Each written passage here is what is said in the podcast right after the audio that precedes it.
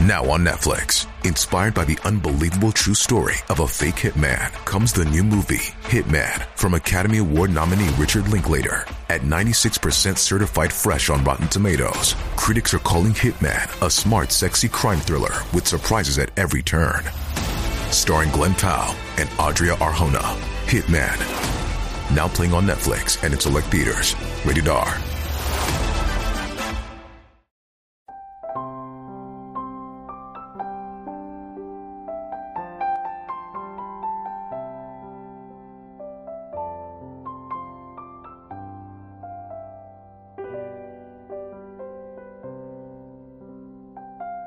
三十五岁之后，谁影响我，我就放弃谁。不是所有人都值得用心守护。一，放弃偷走你能量的人。如果你跟某人相处一段时间后，会莫名其妙情绪变得不好，心态变得悲观，感觉生活暗淡，说明这个人就像吸血鬼一样。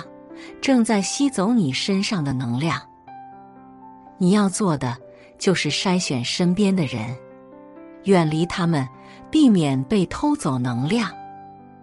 著名心理学家金恩说过这样一段话：低能量的人会否定你、评判你、攻击你，让你变得不够自信。你就会陷入别人对你的精神内耗中，让你身上的能量一点点被消耗殆尽。博主张不同，大学刚毕业参加工作时，遇到过一个代教老师。这个老师最喜欢做的事就是挑刺、贬低手底下的人。无论你做的再好，他总能从中挑出毛病。然后当众羞辱你一顿，有时还会上升到人身攻击，批评他们刚毕业的大学生眼高手低，不够虚心。张不同是平面设计师，每次做好的设计图纸，要么被批评字体元素搭配不合理，要么被指责缺乏创意。张不同说。每天上班如上坟，一天下来也没干什么，却感觉精神和身体极度疲惫。他把自己的遭遇如实告诉了大学的一个教授，教授给出的建议是果断离职。张不同听从教授的建议，换了份工作。新领导对刚毕业的大学生非常包容，也愿意倾囊相授。在这里，张不同才找到了对工作的热情。一个人经常被打压、贬低，时间长了就会变得越来越没有自信。如果有人一直贬低你的能力、侮辱你的爱好，甚至践踏你的人格，请以十倍速离开。综艺节目《再见爱人》里。王秋雨是知名编剧，妻子朱雅琼曾是二零零六年的超女，但在王秋雨眼里，妻子的歌声一文不值。当他为王秋雨写了一首歌时，他把歌词贬低的一无是处。他化了精致的妆，想得到她欣赏，他却直截了当的说：“好丑啊。”王秋雨无处不在的打压和贬低，让朱雅琼十分沮丧。试想一下，如果身边有人经常挑你的刺，把你贬低的一无是处，你还会快乐吗？无论何种关系，都不要让别人吸走你身上的能量。你需要的不是被打压，而是被鼓励、肯定和赞赏。真正舒服的关系是相互扶持、彼此成就，而不是相互践踏。二，放弃影响你情绪的人。自媒体作者韩露微微讲过一段感伤的经历。有段时间，他不堪精神重负，拉黑了前同事赵姐的微信。当初一起工作时，赵姐乐观开朗，对他颇为照顾，两人也逐渐成了好友。后来他辞职，两人也一直保持联系。可就在过去的半年里，赵姐时常夜半时分，跟她抱怨家长里短，丈夫夜不归宿，婆婆破事太多。上班时间也毫不顾忌的跟他吐槽家庭琐事，每次都是六十秒的微信语音，或是三十分钟以上的电话，而他只言片语的宽慰。根本不足以熄灭赵姐的幽怨，反倒是自己受其影响，也深陷负能量泥潭，看什么都不顺眼，常常与家人发脾气、闹矛盾，还差点因没控制住情绪，失去了一个维系已久的老客户。作家于道阳曾把朋友分为负能量型。中性型、正能量型三种。对于负能量型的朋友，要尽量远离，别让他们把身上的坏习惯传递给你。对于中性型的朋友，可以保持联系，但没必要耗费太多时间精力与他们交往。对于正能量型的朋友，要重点去寻找和增加。让他们积极的情绪感染你。到了一定年纪，我们也应该给关系加到门槛，给自己的朋友圈做个筛选。人生后半程的路并不好走，若身边的朋友太消沉，就是时候离队了。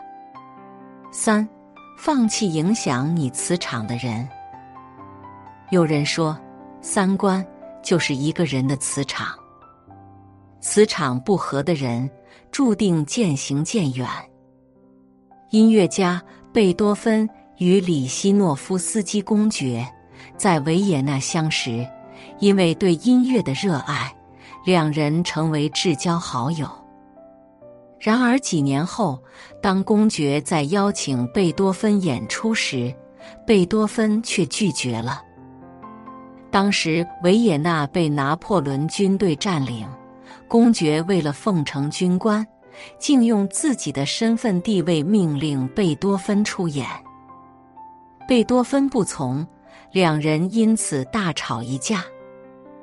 最后，贝多芬愤然离去，两人彻底绝交。三观不合的人，即便有过短暂相交，也终会各自远去，谁都无法在一朝一夕。扭转别人三十多年的认知，趁早绝交，不是冷漠，只是不想因争辩而让彼此更难堪。张爱玲与潘柳黛曾是闺中密友。张爱玲爱打扮，每见朋友都盛装出席，以示尊重。但潘柳黛只是一身寻常衣裤。他觉得张爱玲不顾他感受，令他难堪。此后，他便有意无意嘲讽张爱玲，甚至写文章嘲笑张爱玲出身。张爱玲得知以后，立即与他翻脸，从此不再来往。林徽因曾经与冰心互为知己。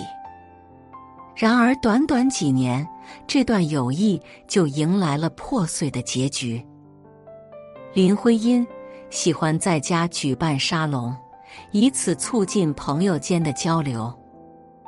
冰心却认为他哗众取宠、出风头，对其进行讽刺。